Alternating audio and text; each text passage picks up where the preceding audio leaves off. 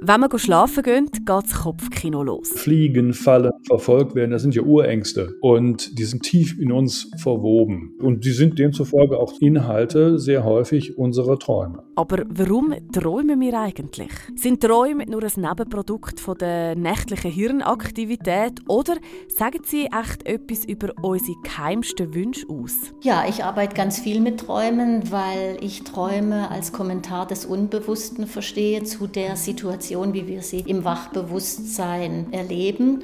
Und können wir im Traum vielleicht sogar Sachen lernen?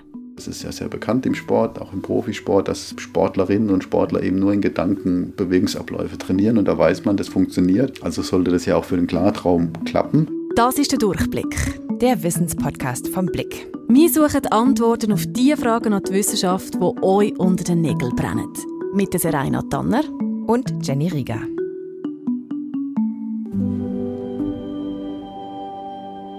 Jenny, weißt du noch, was du letzte Nacht geträumt hast? Ja, ich habe mir in Vorbereitung natürlich ein bisschen Mühe gegeben, mich daran zu erinnern und ähm, so ein bisschen das nochmal Revue passieren lassen im Kopf, als ich aufgewacht bin.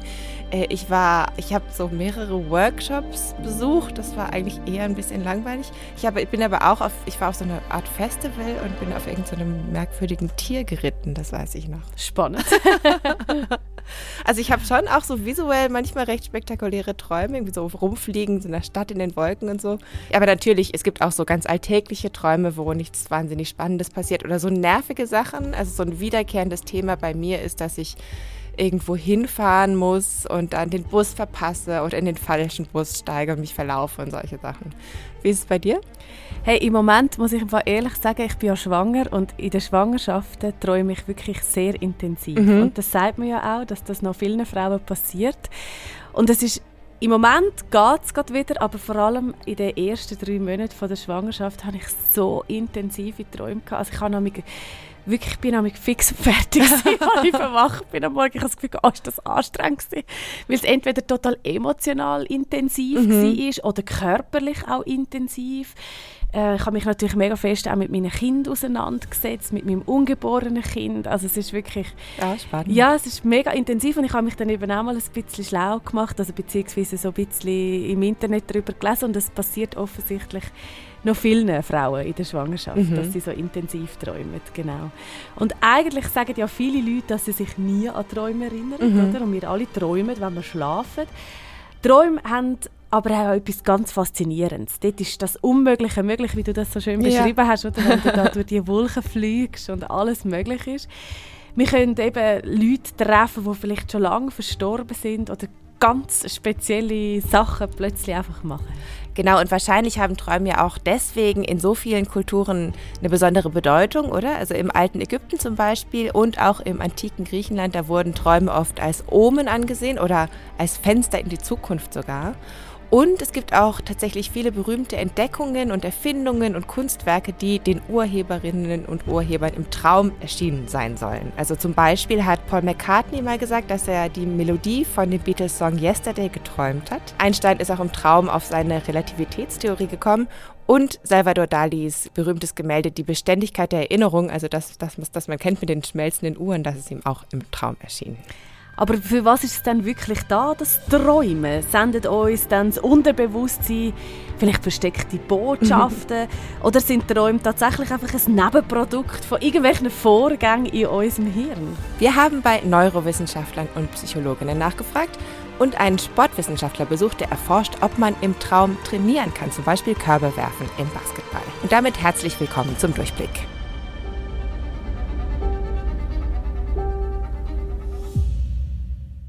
Träumen ist natürlich ein Produkt der Hirnaktivität und es findet im Schlaf statt im Wesentlichen und demzufolge ist natürlich für den Hirnforscher das Träumen sehr wichtig. Das ist Lutz Jenke, Neurowissenschaftler und Psychologe und Experte für alles rund ums Gehirn und vielleicht erinnert ihr euch noch an ihn aus unserer Folge über Geräuschwahrnehmung. Träumen und Schlaf ist auch für Fragen des Gedächtnisses sehr, sehr wichtig und auch für das Verständnis des Bewusstseins. Also insofern ist für uns äh, der Schlaf, die Schlafforschung sehr wichtiger äh, Bestandteil der Gedächtnis- und Bewusstseinsforschung. Mit Lutz Jenke habe ich darüber gesprochen, welche Rolle eigentlich Schlafen und Träumen für unser Gehirn spielt, wann wir träumen und wie sich das schlafende vom wachen Gehirn unterscheidet. Es gibt ja die verschiedenen Schlafphasen. Man kennt mhm. zum Beispiel die REM-Phasen, also das ist ja eben die Phase, wo sich die Augen ganz schnell bewegen. Und es ist doch auch die Phase, wo man sagt, dass wir träumen, oder? Ja, die REM-Phase, also Rapid Eye Movement, dafür steht REM, die macht etwa ein Fünftel der Schlafdauer aus und man vermutet tatsächlich, dass da die meisten Träume stattfinden. Das ist in der Tat auch wahr. Man muss allerdings gerechterweise sagen, die äh, empirische Schlafforschung arbeitet ja folgendermaßen. Man weckt die Leute in den entsprechenden Schlafphasen auf und fragt dann, äh, was haben sie gerade geträumt? Und die REM-Phase ist eine Schlafphase, in der die Leute eben nicht so tief schlafen. Sie sind schneller weckbar und sie scheinen dann auch besser das zu erinnern, was sie geträumt haben. Also das heißt, wir träumen auch in anderen Schlafphasen, können uns dann aber vielleicht einfach weniger gut daran erinnern. Genau, und Wissenschaftlerinnen und Wissenschaftler gehen von ungefähr zwei Stunden pro Nacht aus. Im Traum haben wir jetzt nicht unbedingt ein sehr gutes Zeitgefühl, oder? Aber Träume dauern in der Regel so 15 bis 30 Minuten. Während wir schlafen, kommen uns die Träume ja oft eben sehr real mhm. vor. Dass es ein Traum war, merken wir aber eigentlich immer erst, wenn wir verwacht sind, oder? Genau, jetzt vielleicht mal abgesehen von luziden Träumen, wo man eben während dem Schlafen weiß, dass man gerade schläft und träumt. Darauf kommen wir aber später noch zurück. Und so dieser kognitive Prozess hinter Träumen ist so eine Art Simulation eigentlich. Also man versetzt sich so mental in eine Situation hinein. Das machen wir ja aber auch im Wachzustand, wenn wir uns zum Beispiel vorstellen, wie jemand reagieren könnte, wenn wir irgendwie etwas sagen oder machen. Genau, und an Träume erinnern wir uns ja aber so, als wären es reale Erlebnisse. Luzienke erklärt den Unterschied zwischen dem wachen und dem schlafenden Gehirn so. Sie müssen sich Folgendes vorstellen. Unser Gehirn ist im Wachzustand vernetzt aktiv. Das heißt, die verschiedenen Hirngebiete arbeiten zusammen und dieses Zusammenarbeiten der verschiedenen Hirngebiete, die teilweise weit auseinander liegen, führt dann eben zu den typischen Bewusstseinsphänomenen. Wir koppeln Hören mit Sehen, mit Geschmack und dergleichen. Das heißt, wir haben so eine Art multimodales Kino, das wir im äh, Wachzustand äh, durch unsere Hirnaktivität generiert bekommen. Wenn wir einschlafen, passiert Folgendes. Diese extrem starke Vernetzung, diese verteilte Vernetzung zerfällt langsam und wir haben, je tiefer wir schlafen, immer gewisse Inseln von Hirnaktivitäten, die nicht miteinander verbunden sind. Damit wir überhaupt träumen können, braucht das Gehirn auch gewisse Voraussetzungen. Das wissen wir daher, weil es zum Beispiel so Patientinnen und Patienten gibt, die eine Gehirnverletzung haben und dadurch eben die Traumfähigkeit verloren haben quasi. Und die Traumforschung hat auch gezeigt, dass sehr kleine Kinder eigentlich nur selten oder gar nicht träumen. Und wenn, dann sind diese Träume sehr kurz. Und dann mit zunehmendem Alter, also so im Alter zwischen 5 und 13, werden die Träume immer länger und komplexer. Es gibt ja so gewisse Sachen, wo viele Menschen im Traum erleben, oder? Wir kennen es, verfolgt werden zum Beispiel, neu mit runterfallen, aus Versehen, ohne Hose aus dem Haus gehen. Genau. Also so ja, Situationen, die einem vielleicht auch unangenehm sind. Wie kommt denn das? Es gibt da schon eine ganze Reihe von Erklärungsansätzen, aber Sie haben jetzt ganz typische genannt, Fliegen, Fallen, verfolgt werden, das sind ja Urängste. Wir nennen sie äh, Preparedness. Die sind also biologisch vorbereitet. Das sind also die biologisch vorbereiteten Sorgen, Nöte und Ängste, über die wir verfügen. Und die sind tief in uns verwoben. Und es sind so quasi Instinkthandlungen, aus denen zum Beispiel unter bestimmten Konstellationen klassische Phobien entstehen. Ne? Fliegen, also Fallen, Höhen, enge Räume beispielsweise. Das sind so Situationen, die wir meiden, ohne dass wir sie lernen müssen zu vermeiden. Und sie sind demzufolge prepared, ne, biologisch vorbereitet. Und sie sind demzufolge auch ähm, Inhalte sehr häufig unserer Träume. Und da sind wir eigentlich auch schon bei der Frage, warum wir eigentlich träumen. Aus neurologischer Sicht ist der Schlaf natürlich sehr wichtig, also nicht nur für die Erholung des Körpers, sondern auch für das Gehirn. Nach der modernen Schlafforschung gehen wir davon aus, dass der Schlaf für das Gehirn vor allen Dingen deswegen wichtig ist, um so eine Art Reinigung durchzuführen. Das ist eine Art Waschmaschinendurchgang, wo eben unwichtige Informationen aus dem Gedächtnis gelöscht werden. Und das ist ein neurophysiologischer Prozess, äh, der im Wesentlichen so zu erklären ist, dass synaptische Verbindungen, die schwach sind, gelöscht werden, während jene übrig bleiben, die relativ stark sind. Und das ist ziemlich wichtig, denn wir müssen ja eigentlich den ganzen Schrott, den wir so tagsüber gelernt haben, den müssen wir loswerden. Also das heißt, im Schlaf sortieren wir quasi die unwichtigen Erinnerungen mhm. irgendwie aus, sozusagen. Wo kommt dann das Träumen ins Spiel? Für Luzienke sind die eher ein Epiphänomen, also man könnte sagen so eine Art Nebenprodukt. Beim Träumen generiert Ihr Gehirn Bewusstseinsphänomene, die auf der Basis dessen generiert werden, was im Gehirn bereits gespeichert ist. Das heißt, das, was da an Bildern und Informationen generiert wird, repräsentiert quasi Ihr Gedächtnis und Ihre individuelle Erfahrung. Das heißt, wenn Sie jetzt ein schwergläubiger Mensch sind und den ganzen Tag über die Bibel nachdenken, werden Sie Trauminhalte haben, die auch solche Sachen repräsentieren. Und wenn Sie beispielsweise ein Wissenschaftler sind, dann träumen Sie möglicherweise über neue Befunde oder was auch immer. Das heißt, das ist der wesentliche Aspekt. Ne? Stricken ohne Wolle geht nicht und die Träume, die wir generieren, hängen immer davon ab, was in uns drin ist. Es gibt da zwei Traumforscher aus Kalifornien namens Adam Schneider und William Domhoff und die haben so eine Traumdatenbank angelegt und in der sind mehr als 20.000 Traumberichte zusammengetragen worden. Und diese Forscher haben da quantitative Analysen gemacht, was Menschen eigentlich so träumen und die Ergebnisse sind eigentlich ganz spannend. Zum Beispiel kam daraus, dass in den meisten Träumen andere Personen vorkommen. Also wir sind wirklich ganz selten nur im Traum ganz alleine oder auch selten ist, dass wir äh, in einem Traum nur mit Tieren zusammen sind zum Beispiel. Und meistens passiert auch irgendwas, also wir tun irgendwas im Traum und es finden irgendwelche sozialen Interaktionen statt. Dabei sind aggressive Interaktionen ein bisschen häufiger als freundliche und diese Muster sind eigentlich auch in verschiedenen Kulturen ähnlich. Und von welchen Personen und Situationen wir so träumen, das bleibt häufig über Jahre relativ ähnlich. Wie ist es denn bei dir, Serena? Hast du irgendwelche wiederkehrenden Themen in deinen Träumen oder Personen? Also Personen schon, das ist natürlich mein nächstes Umfeld, mhm. oder meine Familie, meine Kinder, meine besten Freundinnen und Freunde. Also das sind natürlich schon auch Leute, Arbeitskolleginnen, Arbeitskollegen. Das sind schon Leute, die sich immer wieder auch irgendwie in meinen Träumen finden. Ja, das ist schon noch spannend. Wir haben es gehört, oder? Laut dem Lucienke sind Träume ja eher ein Nebenprodukt von Prozessen, die in unserem Hirn passieren, während wir schlafen. Aber wir haben es am Anfang schon gesagt, Träume haben für viele ganz eine besondere Bedeutung und sogar Kunstwerke und Erfindungen sind Menschen im Traum erschienen. Es gibt ja ganze Bücher, mhm. die einem helfen sollen, so Traumsymbole zu entschlüsseln. Als Teenager hatte ich auch mal so ein Buch und habe dann irgendwie eben geschaut, was heisst es dann, äh, wenn ich vom Tod träume mhm. zum Beispiel. Und dort habe ich gelernt, ich weiß nicht, ob das stimmt, aber in einem von diesen Büchern ist gestanden, dass man, wenn man vom Tod träumt, heisst das eigentlich nichts mehr, als dass man etwas verliert. Das heisst nicht speziell, dass jemand stirbt, mhm. sondern dass man, sich, dass man irgendwie Abschied nimmt von etwas.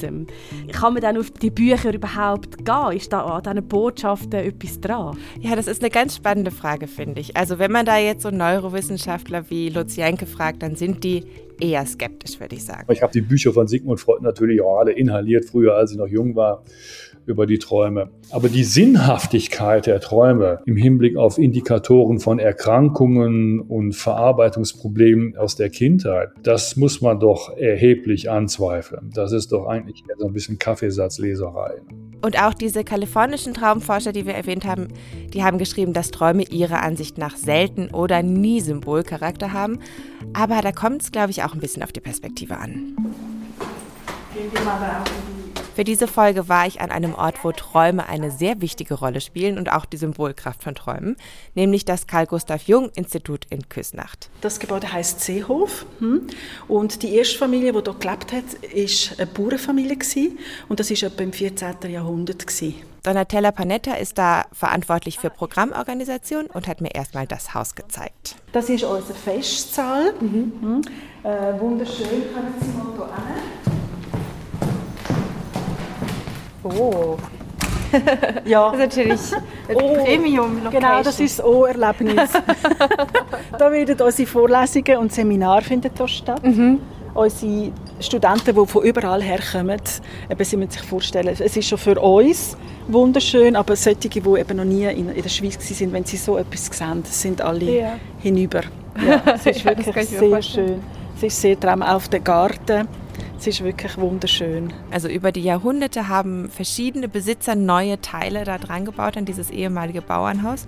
Heute hat es vier Stockwerke, einen wunderschönen Garten und wirklich vom Festsaal aus eine spektakuläre Aussicht über den Zürichsee. Der Karl Gustav Jung ist ja Psychologe und zumindest eine Zeit lang sozusagen der Nachfolger von Sigmund Freud, vom Begründer der Psychoanalyse.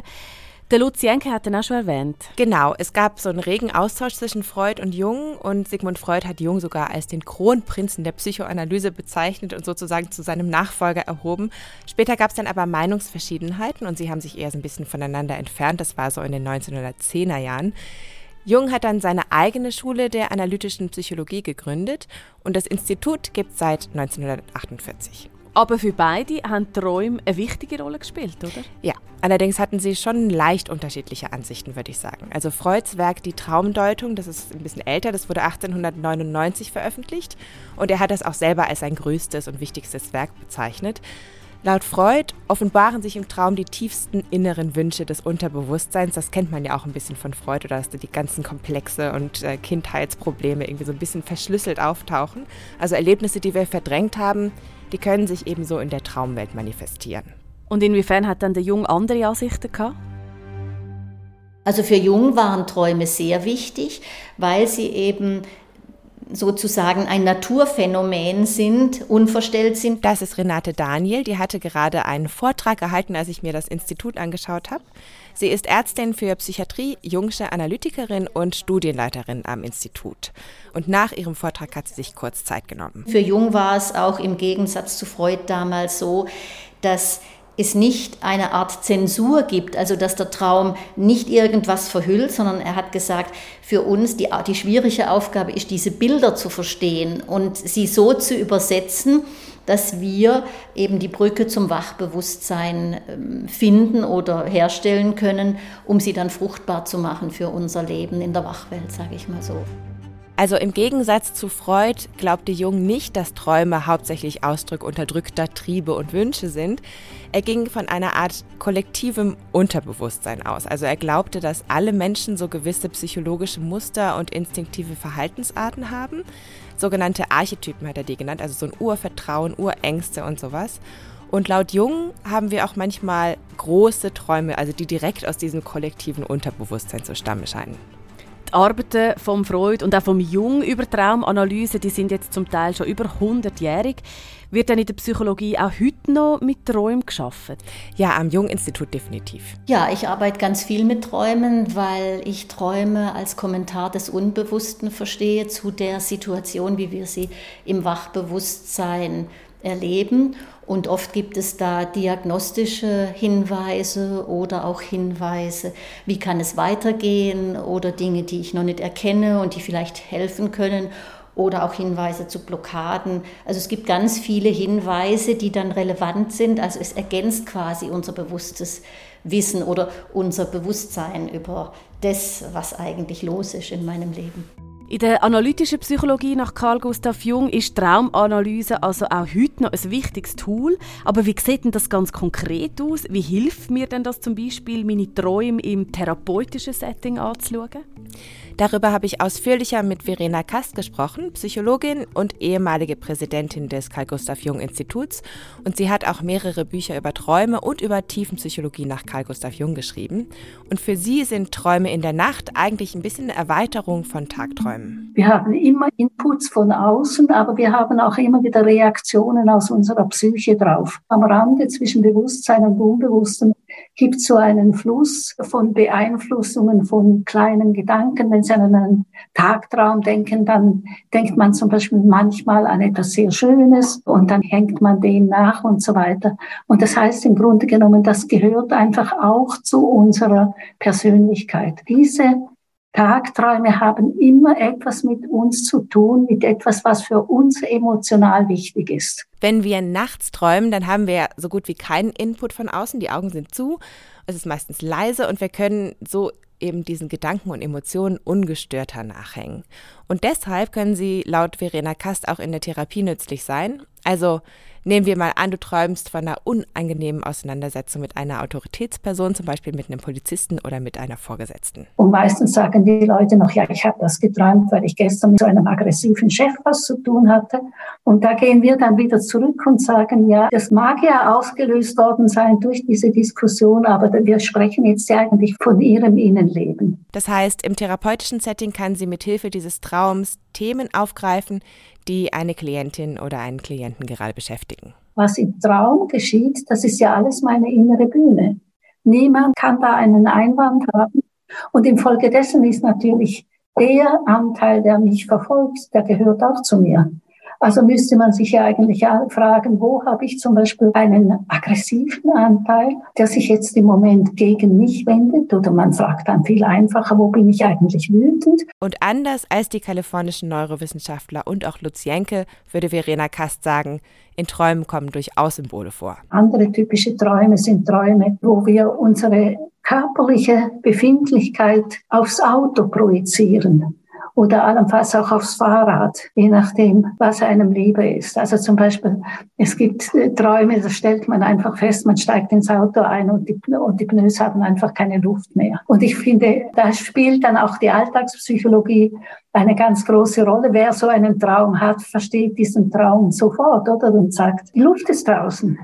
Das ist dann aber schon ein bisschen etwas anderes als meine Story vorher mit dem Traumlexikon. Ich habe von einer Säule geträumt und das bedeutet dann XY, oder? ja, genau. Also es gibt auch je nach Symbollexikon ja dann unterschiedliche Deutungen. Wenn man zum Beispiel von einem Schwein träumt, dann steht im einen Symbollexikon, das steht für Dummheit und Gier. Okay. In dem anderen ist es einfach eher ein Glücksschwein oder sowas. Aber auch solche eindeutigen oder zweideutigen Interpretationen sind laut Verena Kast wirklich nicht Sinn der Sache bei der Jungschen Traumanalyse. Stattdessen sollte man solche Symbollexika eher als Anhaltspunkte verwenden, die einen auf neue Gedankenpfade leiten, also wo man da so ein bisschen assoziieren kann oder was fällt einem zu diesen Symbolen ein? Aber man kann sie natürlich auch wirklich benutzen, ohne zu denken, nicht? Indem man einfach sagt, ach so, das heißt das und das. Also wenn ich von einem Schlüssel träume, dann muss ich was aufmachen. Und was muss ich aufmachen? Und dann weiß man ganz einsinnig, was es ist. Und das ist natürlich furchtbar, weil für mich ist es ganz wichtig, dass der Traum bleibt, der eigentlich immer vag. Und, und da, da hat es ja ganz viele Bedeutungen drin und dass man das aushält, diese Vieldeutigkeit und nicht gleich wieder zu einer Eindeutigkeit kommt. Vieldeutigkeit macht gelegentlich auch Angst, macht Unzufriedenheit, macht Stress und dass man dann ganz leicht wieder sagt, das ist das und das. Und ich finde, dann hat man eigentlich dem Traum seine spannenden Aspekte weggenommen. Jetzt haben wir vom Einsatz von Träumen in der Psychologie geredet, aber wir haben es am Anfang ja schon gesagt, man kann im Traum sogar trainieren. Wie funktioniert denn das? Um das herauszufinden, war ich in einem Schlaflabor zu Besuch.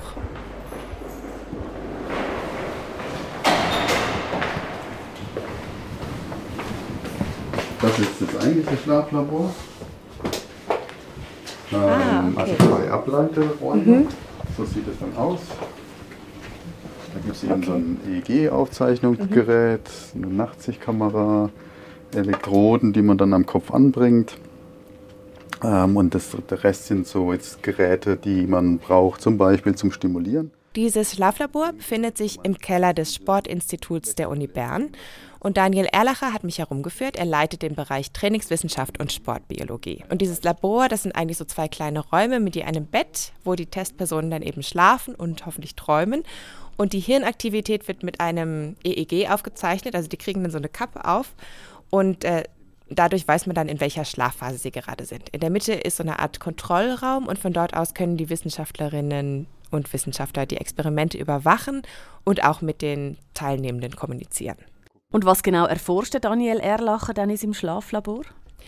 Er interessiert sich für die Rolle von Schlafen und Träumen für sportliche Leistungen und unter anderem beschäftigt er sich mit luziden Träumen, also Klarträumen, bei denen man eben weiß, dass man gerade träumt. Ja, als Student habe ich das erste Mal ein Buch über das Klarträumen gelesen, hatte das noch so ein bisschen in die esoterische Ecke abgeschoben. Äh, da waren dann aber eben Beschreibungen, wie man das Klarträumen, auf das wir gleich zu sprechen kommen, äh, erlernen kann. Und dann habe ich es ausprobiert und irgendwann hat es geklappt und es war so ein faszinierendes Erlebnis, dass ich dann äh, bei dem Thema geblieben bin. Das finde ich total spannend. Ich habe das so teilweise schon mal erlebt. Also mhm. es ist mir zwar bewusst gewesen, dass ich träume, aber ich konnte die Handlung nicht können aktiv steuern. Mhm. Aber trotzdem habe ich gemerkt, irgendwie ich träume. Also das ist schon noch sehr speziell. Und was ja eben besonders spannend wäre, ist, wenn man es dann tatsächlich schafft, das Ganze zu kontrollieren, oder? Ja, also mir geht es auch ein bisschen so, dass ich entweder dann denke, ah, okay, ich träume, ich könnte das jetzt kontrollieren und dann schaffe ich es nicht. Oder dass ich dann eben eigentlich gleich aufwache, wenn ich merke, dass ich träume. Aber es ist tatsächlich so, dass ähm, viele Leute können dann eben die Traumhandlung quasi kontrollieren. Und das ist eigentlich auch der springende Punkt.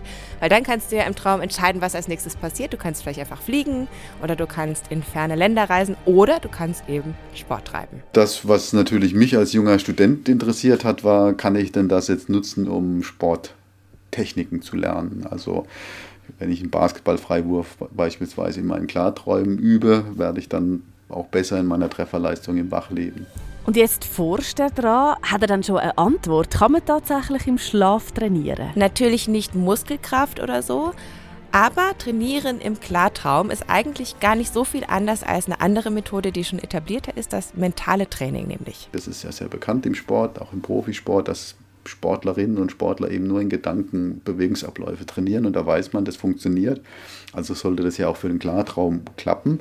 Überprüft haben Daniel Erlacher und sein Team das in mehreren Experimenten, bei denen Teilnehmende zum Beispiel üben sollten, so eine bestimmte Sequenz mit den Fingern auf dem Keyboard zu tippen oder auch Dartpfeile zu werfen und zwar entweder in echt oder mental, also quasi sich sich vorgestellt im Wachzustand oder im Klartraum. Und in allen drei Studien konnten wir zeigen, wenn die Leute in, ähm, in einem experimentellen Setting nachts versuchen, im Traum zu trainieren und es auch schaffen, und dabei nicht abgelenkt werden oder da im Traum was Verrücktes passiert, also ein richtiges Training stattfindet im Traum, dass die am Morgen tatsächlich besser werden.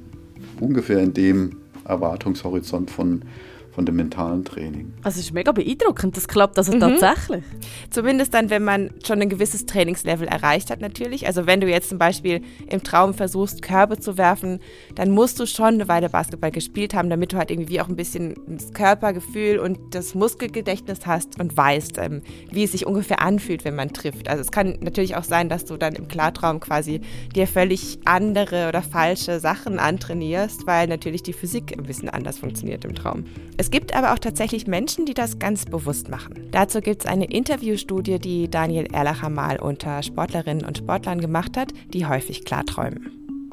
Das waren meistens Menschen von Martial Arts, also so was wie Kung Fu oder Karate, also da scheint es besonders beliebt zu sein. Und ähm, die, die haben wir dann ausgiebig befragt, also was macht ihr da genau in diesem Klartraumtraining? Und da sind dann äh, ganz witzige Ideen dabei. Also zum Beispiel jemand macht dann das war ein Turmspringer, ähm, der machte seine äh, Sprünge im Klartraum in Zeitlupe. Ja? Im Klartraum spielt der Zeit keine Rolle, also kann man das auch ganz langsam ausführen und er machte das eben in Zeitlupe und es hilft ihm dann so die Technik so gut zu analysieren. Und nach subjektiven Angaben äh, hilft es ihm eben auch dann im Tag. Die Karate-Leute oder die Kampfleute, die machen auch oftmals dann Kämpfe gegen irgendwelche Leute, die sie kennen aus dem Wachleben. Also dann holen sie dann als Traumcharakter her und machen dann irgendwelche ähm, Kämpfe, die sie dann im simulierten Raum sozusagen austragen.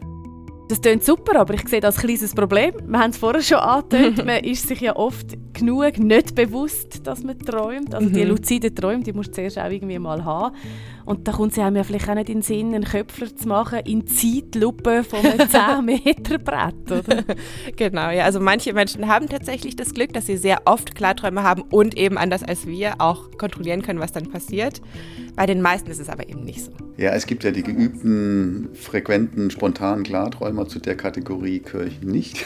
Aber Menschen wie du und ich und Daniel Erlacher können das lernen. Es braucht aber schon ein bisschen Arbeit. Da beißen wir uns schon eine Weile die Zähne dran aus. Äh, weil es natürlich super wäre, wir hätten einen Apparat, mit dem wir per Knopfdruck bei jedem Menschen einen Klartraum auslösen könnten. Das gibt es aber nicht, um das gleich mal vorwegzunehmen. Es gibt wahnsinnig viele Techniken. Wenn man mal googelt, findet man unzählige Quellen, wie man das Klarträumen lernen kann. Ich habe mal gegoogelt und da findet man tatsächlich alle möglichen Tipps und auch Produkte. Zum Beispiel eine Sache, die ich gefunden habe, ist so eine Schlafmaske, die in der REM-Phase Lichtsignale durch deine Augenlider schickt. Und dadurch soll man dann irgendwie wissen, dass man gerade schläft. Es gibt auch Medikamente, die aber verschreibungspflichtig oder mehr oder weniger illegal sind und Daniel Erlacher rät da deutlich davon ab. Er empfiehlt eher kognitive Techniken, die man sich antrainieren kann. Eine der erfolgreichsten Übungen ist das sogenannte Realitätstesten oder die Reflexionstechnik, wo man sich tagsüber schon mehrmals im Wachen die Frage stellt, ob man denn gerade träumt oder wacht. Und diese Reflexion, die wird dann irgendwann in den Traumzustand übertragen und man fängt sich im Traum an zu fragen, bin ich jetzt gerade wach oder träume ich? Und dann macht man üblicherweise daran gekoppelt immer gleich einen Realitätstest. Also man überprüft kurz, ob ich wach bin oder träume. Und wie sieht denn so ein Test aus? Das kann alles Mögliche sein. Also zum Beispiel könntest du dir die Nase zuhalten und schauen, ob du ausatmen kannst. Oder du kannst deine Hände anschauen und überprüfen, ob da die richtige Anzahl Finger sind. Ein Freund von mir hat auch tatsächlich mal das geübt mit dem luziden Träumen und hat mir erzählt, man kann dann im Traum quasi sich so um die eigene Achse drehen. Und wenn man dann wieder stehen bleibt und das Bild dreht sich weiter, dann weiß man, dass man träumt. Generell ist es aber so, dass geübte Klarträumerinnen und Klarträumer eher selten sind und deswegen ist es auch für die Forschung von Daniel Erlach ein bisschen kompliziert, überhaupt ähm, Probanden für ihre Experimente zu finden und sie sind jetzt gerade dran, herauszufinden, wie man Klarträume leichter einleiten kann. Für die meisten Sportlerinnen und Sportler also vielleicht nicht gerade die einfachste Trainingsmethode, aber spannend ist es auf jeden Fall. Mhm. Jetzt haben wir schon gehört, für die Neurowissenschaft sind Träume also eher ein Nebenprodukt von unseren Hirnaktivitäten im Schlaf. Für die Psychotherapeutinnen können sie ein Hilfsmittel sein, um emotional wichtige Themen bei ihren Klientinnen und Klienten zu identifizieren. Und eben für manche Sportler ist es sogar ein Trainingsmittel. Aber mal eine ganz grundsätzliche Frage. Gibt es dann einen biologischen Vorteil vom Träumen? Schließlich träumen ja auch gewisse Tiere. Das kennt jeder, der einen Hund hat, die oder? Mhm, ja, ja, genau, die so ein bisschen mit den Pfoten zucken und leise bellen während dem Schlaf. Das ist eben die große Frage, auf die es bisher einfach noch keine eindeutige Antwort gibt. Ich habe das auch Daniel Erlacher von den Unibahn gefragt. Ja, da bin ich, da, da bin ich immer feige und sage, ich bin Sportwissenschaftler. Damit habe ich nichts zu tun. Also eine Theorie, die ich dann ganz gerne mag, ist eben so eine evolutionär-biologische die überhaupt nicht überprüft werden kann. Aber das ist eben, der, der, Traum hat sozusagen den Überlebensvorteil geliefert, weil man eben gefährliche Situationen oder auch soziales Handeln üben kann in einem mhm. geschützten Raum. Und diese kalifornischen Traumforscher, die wir auch schon erwähnt hatten, die glauben nicht, dass Träume überlebenswichtig sind. Das schließen sie daraus, dass eben auch Menschen, die wegen Verletzungen nicht mehr träumen können, ganz gut klarkommen im Wachleben. Auch wenn es tatsächlich Hinweise gibt, dass die vielleicht ein bisschen weniger kreativ sind zum Teil. Neurowissenschaftler Lutz Jenke sagt dazu. Da kommen wir jetzt an eine Frage, die im Prinzip vollkommen ungeklärt ist. Warum verfügt der Mensch über ein Bewusstsein? Was für einen Vorteil bringt uns das Bewusstsein für unser Verhalten? Ja, da beißen sich jetzt schon seit einigen hundert Jahren Philosophen, Psychologen und seit neuestem auch die Neurowissenschaftler die Zähne aus. Und da kann man höchstens wild spekulieren. Ich glaube, man könnte aber schon sagen, dass Träume auf eine gewisse Art kulturell wertvoll sind, also so wie auch Sagen und Märchen oder so Sachen, die mit der Vorstellungskraft zu tun haben. Sie können eben zum Beispiel eine Quelle der Kreativität sein. Eben wie zum Beispiel für den Paul McCartney oder den Salvador Dali, wo ja beide gesagt haben, dass ihnen ihre Kunst äh, im Traum erschienen mhm. ist, oder? Im einfachsten Fall sind Träume aber halt einfach nur ein hübsches Bild, äh, damit wir uns beim Schlafen nicht ganz so langweilen. Und eben, sie können auch einfach auch nur schön oder lustig oder komisch sein, oder? Ja, und dazu habe ich noch ein Beispiel aus dieser Traumdatenbank. Darin beschreibt ein Witwer alle Träume, die von seiner verstorbenen Frau handeln und die er über Jahre aufgeschrieben hat. Und ähm, also das ist ganz rührend, finde ich. Und er, sagt, in diesen Träumen spiegelt sich so die ganze Beziehung zu seiner Frau wieder. Und es gibt auch so Themen, die sie halt irgendwie nie so richtig aufgearbeitet haben, die er dann so wieder aufgreift im Traum. Und diese Träume sind für ihn auch extrem wichtig. Und er hat auch gesagt, er entscheidet sich dafür, irgendwie zu glauben, dass diese Träume quasi also ein bisschen aus dem Jenseits kommen, oder? Und wenn man sich so mit seinen Träumen auseinandersetzt, dann können sie, glaube ich, auch im therapeutischen Sinn sehr wertvoll sein, egal ob das jetzt einen evolutionsbiologischen Vorteil hat oder nicht. Der Link zu dieser Traumdatenbank mit dieser und noch vielen anderen tollen Geschichten und alle Quellen findet ihr natürlich wie immer in den Show Notes. Und das ist schon die letzte Folge Durchblick für dieses Jahr. Wir sind im Frühjahr 2023 wieder da und abonniert doch den Podcast auf Spotify, Apple Podcasts und überall, wo ihr Podcasts hört, damit ihr den Start der nächsten Staffel nicht verpasst. Und wenn ihr schon dabei sind, dann hinterlasst uns doch gerne noch eine Bewertung. Wir nehmen übrigens auch sehr gerne äh, Themenvorschläge oder Themenwünsche an. Und zwar könnt ihr die schreiben an podcast.ringier.ch. Die Gebert Rüff Stiftung hat diesen Podcast initiiert und unterstützt. Danke dafür und natürlich danke euch fürs Zuhören. Tschüss für heute, sagen Jenny und Serena.